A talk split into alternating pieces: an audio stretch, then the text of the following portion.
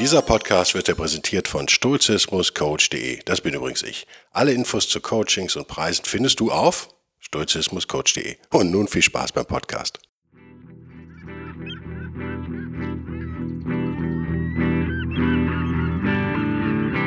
Der wilde Stoiker. Moderner Stoizismus für ein gutes Leben.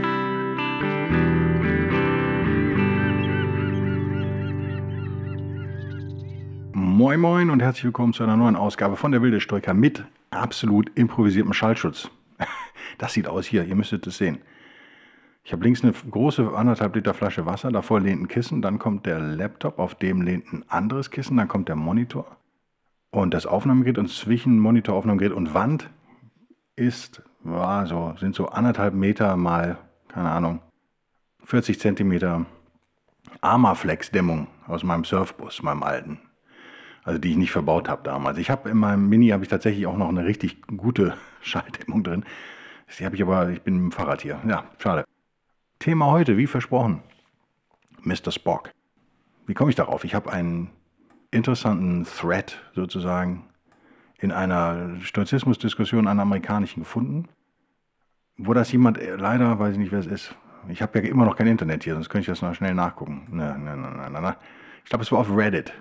Reddit ist ja einige sturche Diskussionen, die ich, denen ich normal immer nicht so folge, aber auf denen jemand gesagt hat, er findet es total schräg, dass äh, der Mr. Spock, ihr kennt ihn aus äh, Raumschiff Enterprise, Star Trek, immer so als Stoiker einem verkauft wird, wo er doch das Gegenteil sei. Und das wollen wir uns heute mal anschauen. Was ist an dem Menschen, ist ja kein Mensch, ne? ist ja ein Vulkanier.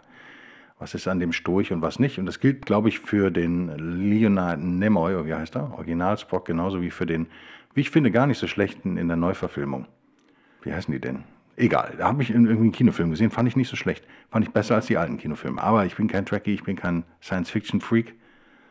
Und insofern wahrscheinlich nicht ausschlaggebend. Aber ich fand, äh, vielleicht den Satz noch, ich fand die Star Trek neuen, die neueren Star Trek Sachen besser als die neuen Star Wars Sachen. Ähm, bei mir wäre es normal andersrum. Aber wie auch immer, heute geht es um Stoizismus und spitze Ohren. Was zeichnet Spock aus? Zwei Dinge würde ich sagen. Zum einen Logik und zum anderen das, ähm, ja, man könnte fast schon sagen, Unterdrücken von Gefühlen.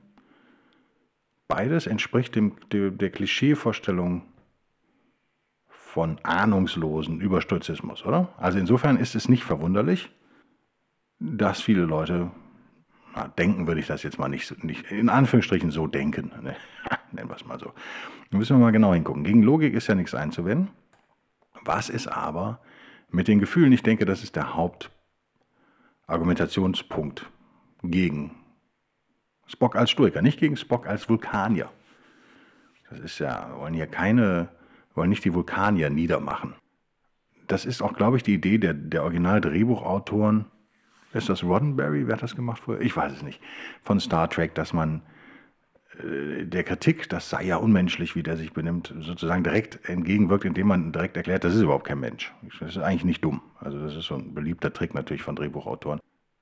Man begegnet der Kritik, indem man es einfach direkt übertreibt von Anfang an. Wir nehmen das jetzt mal so hin, aber was wäre, wenn er ein Mensch wäre? Was macht er denn hauptsächlich? Naja, er hat jemand eine schöne Liste aufgeschrieben. Er unterdrückt Gefühle, er äh, trennt Gefühle von, von Denken, er ignoriert Gefühle, ja, finde ich jetzt fast das gleiche wie unterdrückt, oder? Hm, vielleicht liegt es am frühen Morgen. Ich habe noch nicht gefrühstückt, es ist sehr früh. Ich bin dem Fahrrad schon gefahren hier. Nur zwei Kilometer allerdings. Und er handelt in spite of emotion, steht hier. Also im, trotz seiner Emotionen, die er vielleicht hat, handelt er andersartig, sagen wir mal. Und disregarding emotions ist das gleiche, oder?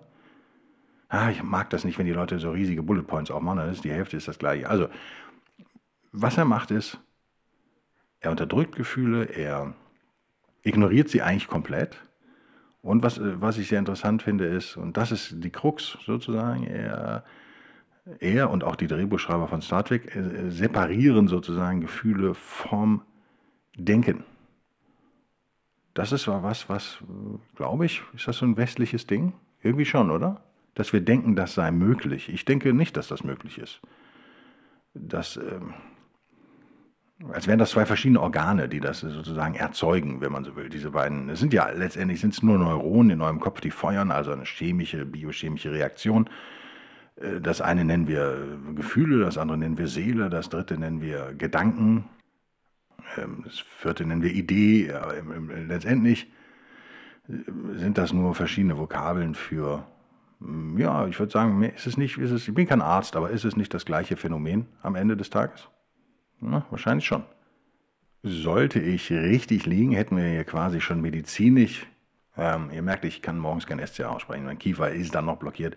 Medizinisch, nicht, nicht, medizinisch, so, ne? Äh, ein Gegenbeweis erbracht, dass das Unfug ist, dass das nicht funktioniert. Das Ganze ist so ein bisschen auch eine Frage von Henne und Ei und Ursache und Wirkung, wenn man so will.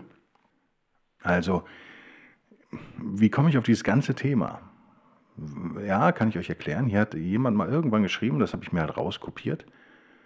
Schade, dass ich da keinen Kredit geben kann, wer das war, weil ich habe da, ich kopiere natürlich nicht ganze Threads sozusagen raus, da werde ich ja wahnsinnig, sondern nur immer Sachen, die ich interessant finde. Manchmal ist der Username dabei, manchmal nicht. Es ist aber, glaube ich, echt von einer Reddit-Diskussion. Es ist aber egal, es betrifft im Prinzip fast alle Stoichen Diskussionen, zumindest mit Neustoikern, die ähm, schnelle, also von, was, ähm, von Stoizismus schnelle Hilfe erwarten für ein spezifisches Problem. Kennt ihr das? Das ist oft so, oder? Dass man sagt, naja, äh, ich habe Angst vom Zahnarzt. Wie kann mir Stoizismus da helfen? Jetzt mal ganz blöd gesagt. Oder ich fühle mich unwohl bei meinen Großeltern. Was kann ich tun? Wie kann Stoizismus mir helfen, dass ich mich wohler fühle, wenn meine Großeltern da sind?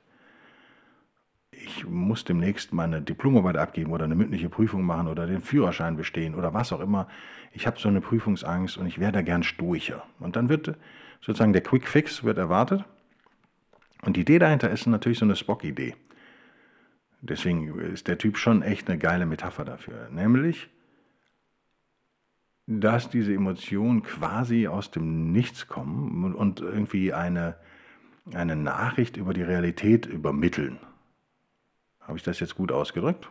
Da muss ich wahrscheinlich erklären. Also es wird so getan, als sei die Emotion ein Spiegel der Wahrheit oder der Realität da draußen.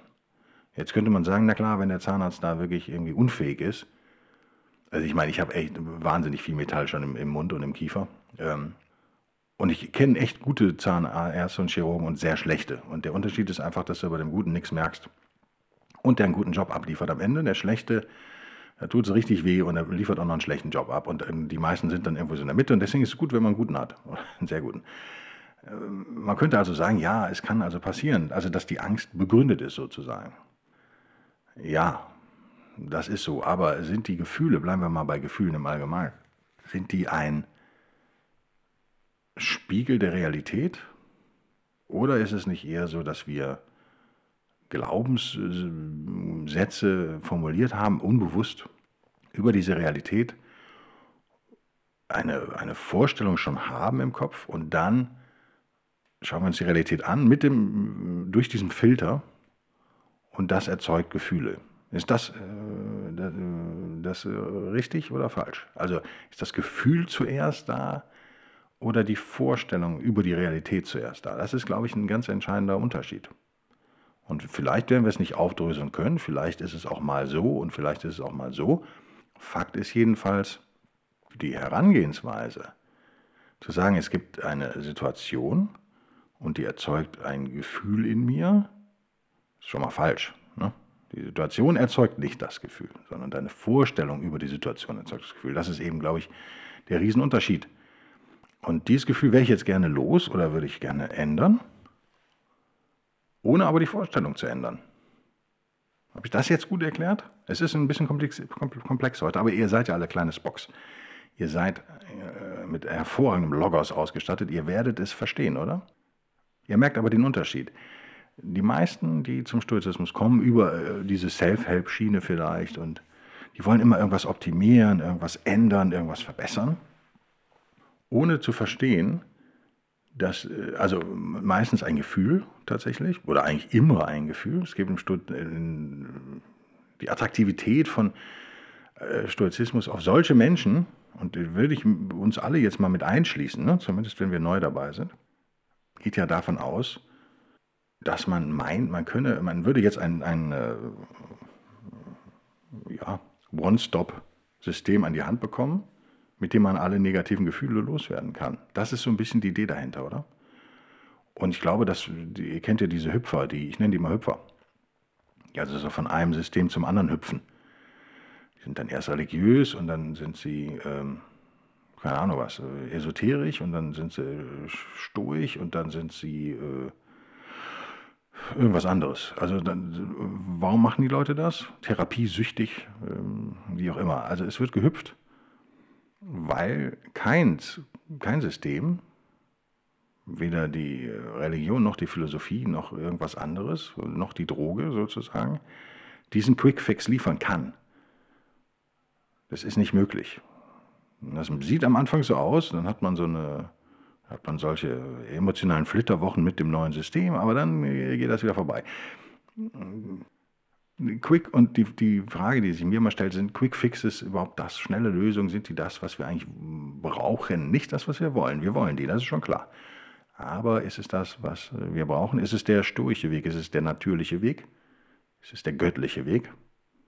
Hm, wahrscheinlich nicht.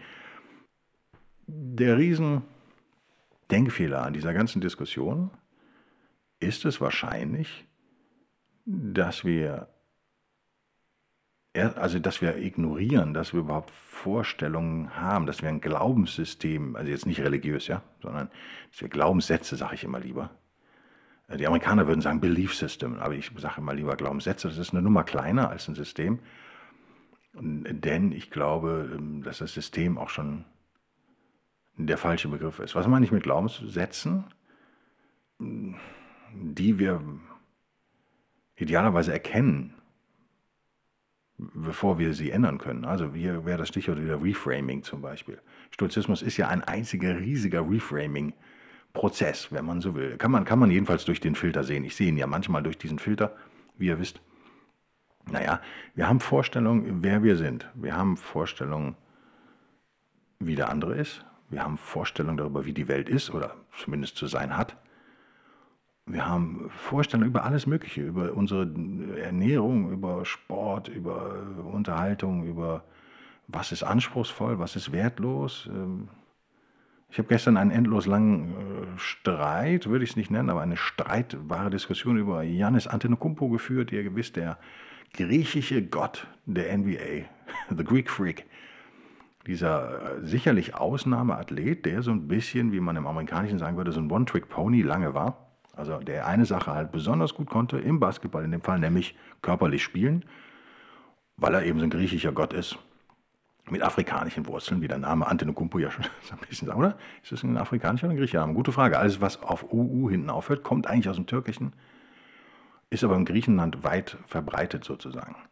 Antetokounmpo, ja, ist eine gute Frage. Es klingt so ein bisschen beides, ne? Afrikanisch und Griechisch. Äh, egal, interessanter Typ. Ich finde, ich mag ihn sehr mir ist es völlig egal, dass der Typ nicht, nicht äh, shooten kann, wie man sagt im Basketball. Er trifft seltenst. Shaquille O'Neal hat auch keine Freiwürfe getroffen, was soll's. Ich, ich, versuche, ich versuche ein Reframing hier zu machen. Ähm, ich weiß, dass ihr euch nicht für Basketball interessiert, aber das ist ein gutes Beispiel, wie man Reframing machen kann. Man kann jetzt hingehen, und genauso war die Diskussion, und kann das Negative, was Jannis in seinem Spiel hat, betonen. Also völlig egal, ob die Bugs, bei denen er ja seit Ewigkeiten spielt, gewinnen oder verlieren. Er ist natürlich der entscheidende Spieler. Also wird, er, wird man immer bei einem Basketball, ist ja ein Fünfer, Fünfer-System, ist also echt eine kleine Mannschaft, ist nicht wie Fußball, mehr als doppelt so viele Leute am Platz. Das heißt, man kriegt auch mehr Schuld ab, sozusagen. Wenn man verliert, man kriegt auch mehr Lob ab, wenn man gewinnt. Und wenn man der Führungsspieler ist oder der entscheidende Mann oder ein Ausnahmetalent, zweifacher MVP der, der Regular Season. Mein Sohn sagt, das ist nichts wert, die Regular Season. da geht schon wieder los. Man kann, man kann das Negative, man kann sich auf das Negative fokussieren, was nichts mit Prämeditation Malorum zu tun hat, im stoischen Sinne übrigens. Man kann sich aber auch einfach, und das wäre das Reframing, man kann zur Kenntnis nehmen, dass der Mann nicht der vielseitigste Spieler aller Zeiten ist, aber ein Powerhouse sozusagen ist, der die europäische Fahne in der NBA doch sehr wirkungsvoll hochhält, wie ich finde. Es gibt ja eh unheimlich viele Europäer und auch Deutsche in der NBA mittlerweile, was ich auch irgendwie geil finde, weil dadurch wird es eher eine Weltmeisterschaft tatsächlich. Ähm, kann man so nicht sagen, weil es keine Nationalmannschaft sind, aber es hat sowas von Weltmeisterschaft mittlerweile und es ist wirklich international. Man kann, äh, man kann ja, jeden Fehler sich da kleinlich angucken, den er gemacht hat, und er wird welche machen. Er wird viele machen, vor allen Dingen im Passspiel und im Shooting, wie gesagt. Man kann sich aber auch einfach über die drei, vier wirklich spektakulären Danks, die er macht pro Spiel und die zwei, drei wirklich guten Pässe, kann man sich freuen. Man kann sich freuen, dass da jemand am Platz steht, der so geil aussieht, wenn er spielt und äh, so viel Power da und Athletik auf den Platz bringt. Darüber kann man sich auch einfach mal freuen und das kann man gut finden. Und man muss nicht sofort sagen, ja, aber. Das gewöhnen wir uns als Kind sozusagen oft an, dass wir das Ja, aber bringen, weil wir uns damit selber aufwerten können. Ist ja nicht schwer zu verstehen. Das ist, das ist und es hat Vor- und Nachteile. Ne? Es hat halt echt den riesen Vorteil, dass wir systematische Denker werden, dass wir Problemanalytiker werden.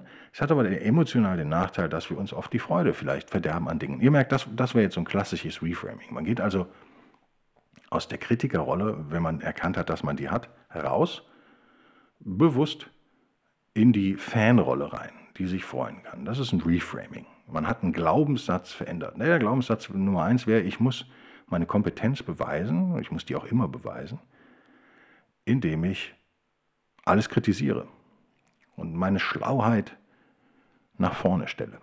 Meine, äh, in Schlauheit erkluge, wie im Ritter Ost, glaube ich, steht. Das funktioniert natürlich. Leute haben dann Respekt und du, kannst zeigen, du hast wirklich Ahnung. Also dieser Glaubenssatz hat einen gewissen Sinn, wie gesagt, aber auch einen großen Nachteil. Und der neue Glaubenssatz wäre jetzt, ich freue mich darüber, wenn Leute äh, außergewöhnliche Leistungen erbringen. Das ist eigentlich ein Glaubenssatz, den ich seit Jahren irgendwie versuche in meinem Leben so zu integrieren. Also man kann immer was kritisieren. Man kann mir zum Beispiel natürlich total leicht äh, vorwerfen in diesem Podcast, dass ich die letzten zwei, drei hatte ich wirklich massive Notizen jetzt heute auch, aber ich gucke gerade übrigens nicht drauf. Aber ich bin vorbereitet. Ich habe das Zeug hier liegen. Manchmal improvisiere ich komplett. Das ist mein Stil wenn ich den aufgebe, habe ich gemerkt, dann äh, bin ich auch schlechter.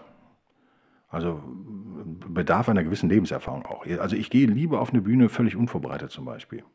Es gibt andere Leute, die jeden Satz sich vorher überlegen und so weiter. Da bin ich schlecht, dann bin ich nicht gut. Und ich glaube auch, dass die Leute da nicht so richtig gut sind. Aber das ist ein Glaubenssatz, das ist nicht die Wahrheit. Das ist einfach der Guido-Glaubenssatz in dem Fall.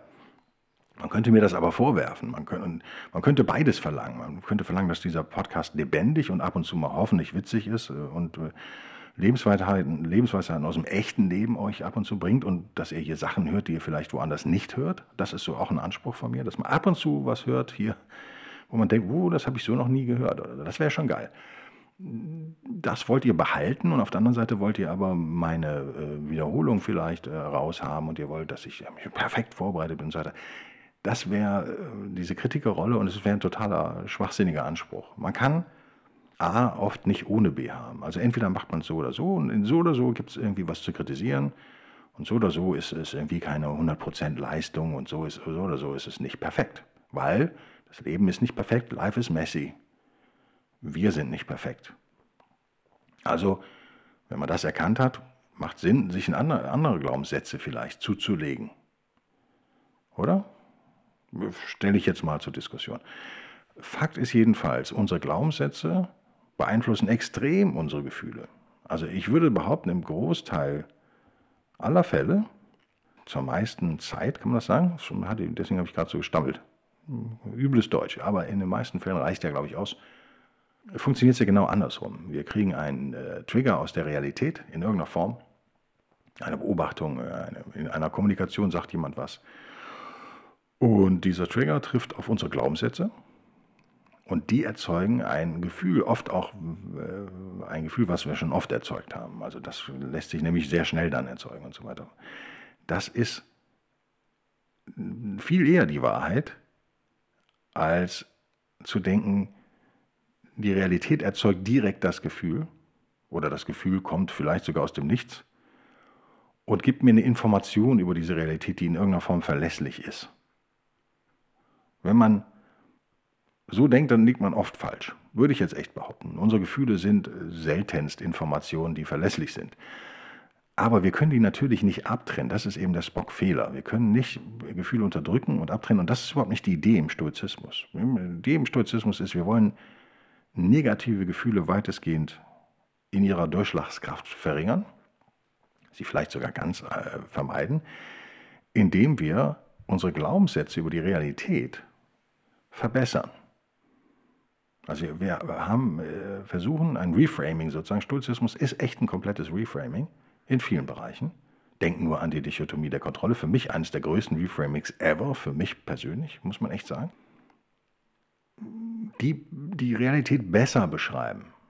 Ich sage nicht perfekt beschreiben und ich sage nicht ein 1 zu 1 Abbild aus dieser Realität sind, aber viel besser sind als das, was wir vielleicht vorher hatten oder vielleicht im Moment auch noch teilweise haben. Das ist die Idee. Es geht nicht darum, Gefühle abzutrennen von Glaubenssätzen, sondern diese Trennung kann Sinn machen, wenn man, wenn man wie ich eben darüber analytisch mal nachdenkt.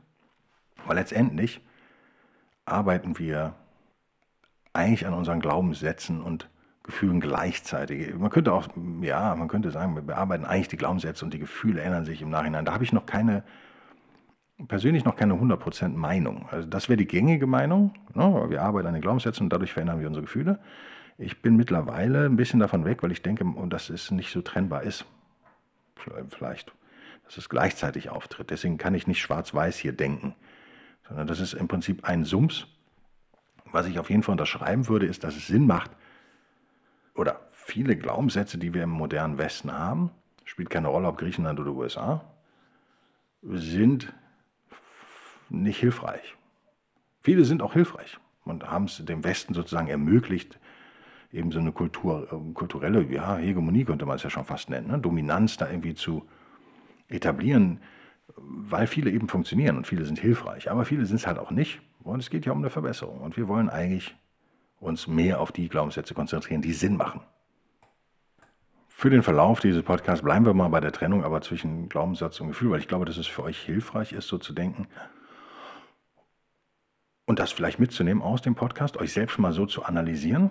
Denn in, in der Tat, wie ich eingangs gesagt habe, warum viele Leute zum Stoizismus kommen, ist es, dass sie nicht, natürlich nicht bewusst wissen, dass sie das machen, aber unbewusst doch trennen zwischen Glaubenssatz und Gefühl und eigentlich das negative Gefühl wohlgemerkt nur, ne? nicht das positive, das negative Gefühl loswerden wollen, ohne den Glaubenssatz anzufassen.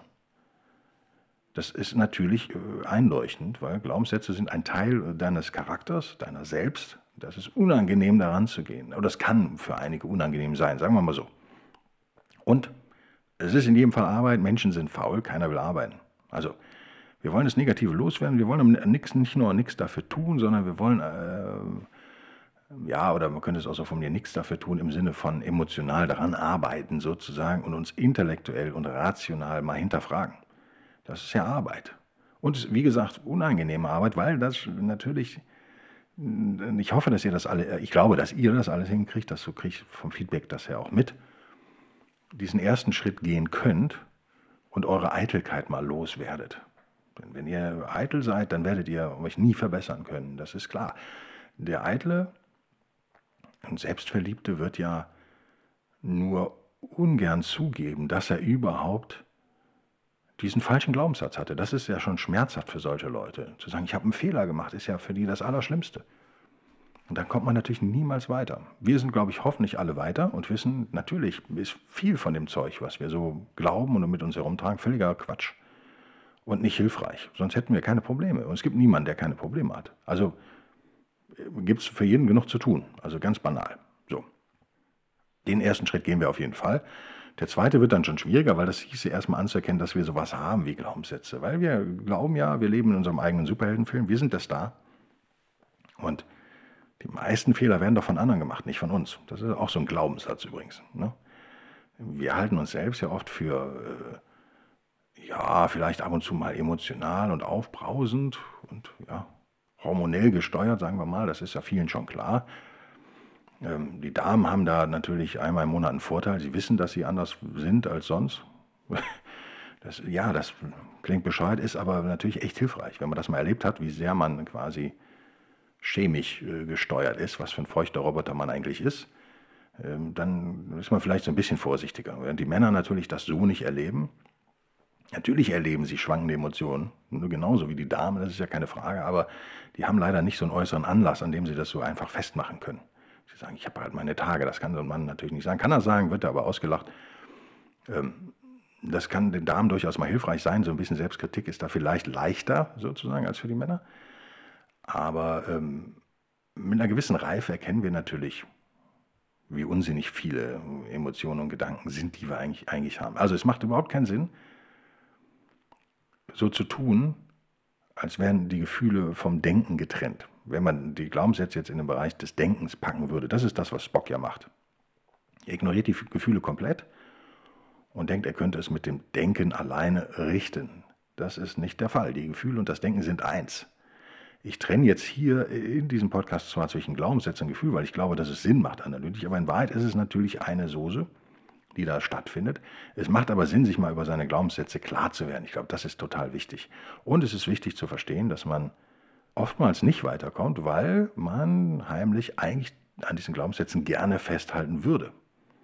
Das ist eine Frage, die wir uns auch mal stellen müssen. Welchen Vorteil bietet mir so ein Glaubenssatz eigentlich, der vielleicht total viel Nachteile hat?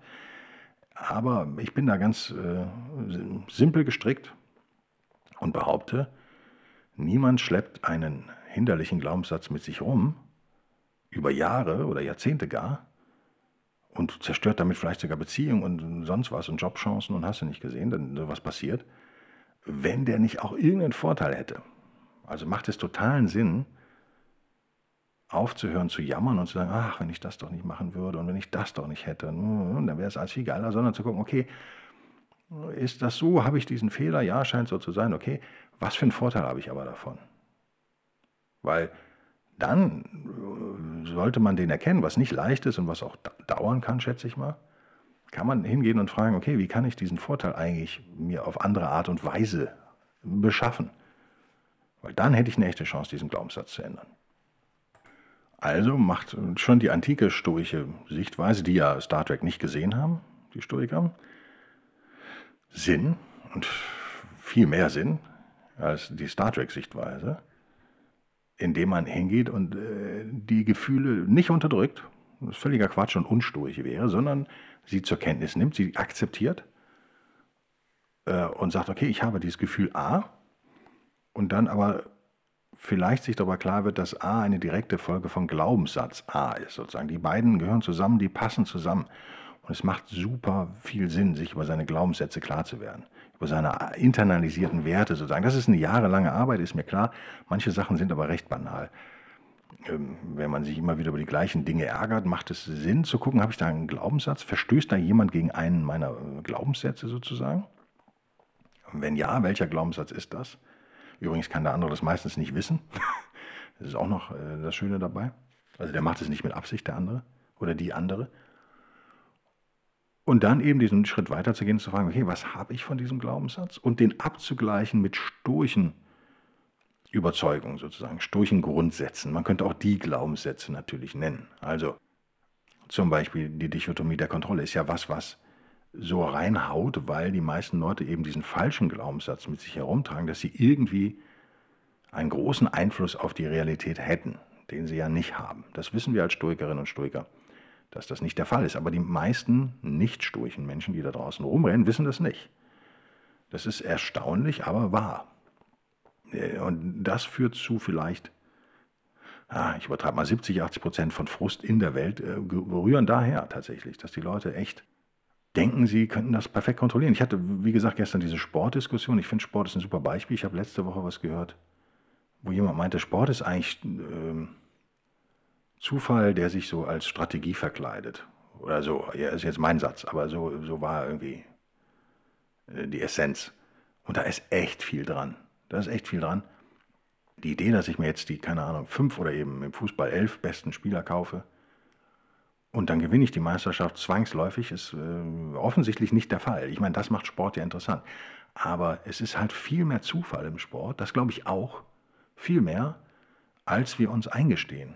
Als sich so ein Trainer eingesteht, als sich ein Manager eingesteht und als sich der eigene Spieler auch eingesteht. Das führt eben auch zu viel Selbstzweifel und Selbsthass, die völlig unberechtigt sind. Das kann also echt sein, dass man seine beste Leistung gibt und trotzdem verliert. Da bleibt aber kaum jemand jetzt durch, weil sie eben diese Dichotomie der Kontrolle gar nicht kennen. sondern die verzweifeln daran und sagen, es kann doch nicht sein, wir haben den besten Stürmer aller Zeiten und den besten Torwart aller Zeiten und die anderen sind auch top wir haben hunderte Millionen ausgegeben und jetzt sind wir irgendwie Dritter immer nur jedes Jahr. Doch, das kann super sein. In der echten Realität kann das total gut sein, aber in der Realität gefiltert durch diesen Glaubenssatz, dass man alles unter Kontrolle hätte, kann das natürlich nicht sein. Ihr merkt, banales Beispiel, sicherlich Sport ist uninteressant oder ist interessant, weil er eben auf Zufällen aufberuht.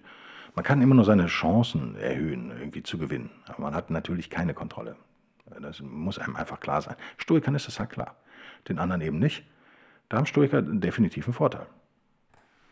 Wie sehr Stoizismus Glaubenssätze betont, ist ja, äh, wird einem ja völlig klar, wenn man eben über Indifferenten nachdenkt.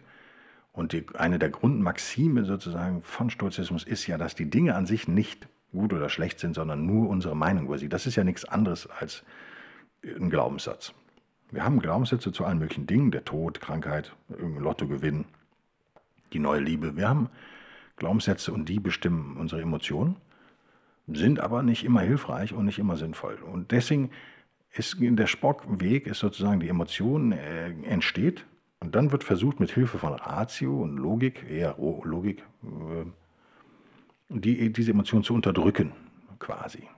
Und zu ignorieren und wegzuerklären. Äh, das ist nicht der stoische Weg. Der stoische Weg ist, die Emotion als Hinweis auf einen Glaubenssatz zu nehmen und dann mit Hilfe von Logos sozusagen, oder meinetwegen Logik in dem Fall, zu schauen, ist das ein guter Glaubenssatz eigentlich? Also äh, ist das klar geworden in dem Podcast, jetzt als letzten, vorletzten Satz? Ich hoffe, es ist oft eine temporäre Geschichte. Also was kommt eigentlich zuerst?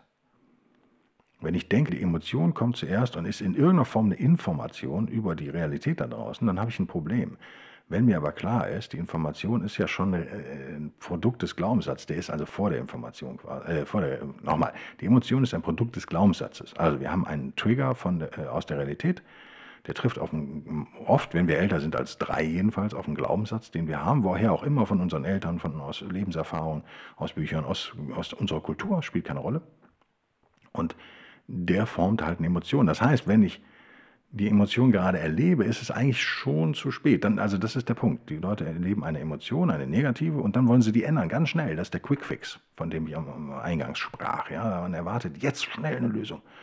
Aber eigentlich ist das schon zu spät, zeitlich. Also man, die, die, die, man kann in der Situation da kaum noch was machen. Man müsste eigentlich seinen Glaubenssatz ändern. Ich glaube, das ist der Punkt, oder? Also, Spock, nö, ist kein Stoiker, er ist ein Vulkanier, das wollen wir nicht sein. Ich hoffe, euch hat es gefallen. Dieser 33 Minuten Rand, wenn ich die ganzen Atmer rausschneide und alles sind es dann nur noch 30. Das ist ja immer so meine, meine da ziele ich ja immer drauf ab, auf die 30 Minuten. Die Sonne kommt auch gleich rum, da werde ich nichts mehr sehen hier im Büro. Es ist ein, ein improvisiertes Arbeiten noch. Ich freue mich über euren Support. Ich freue mich natürlich besonders über gute Bewertungen auf Amazon für das E-Book und zukünftig dann für das richtige Buch, hoffentlich auch und sage mal, bis denn dann, bis nächste Woche. Tschüss.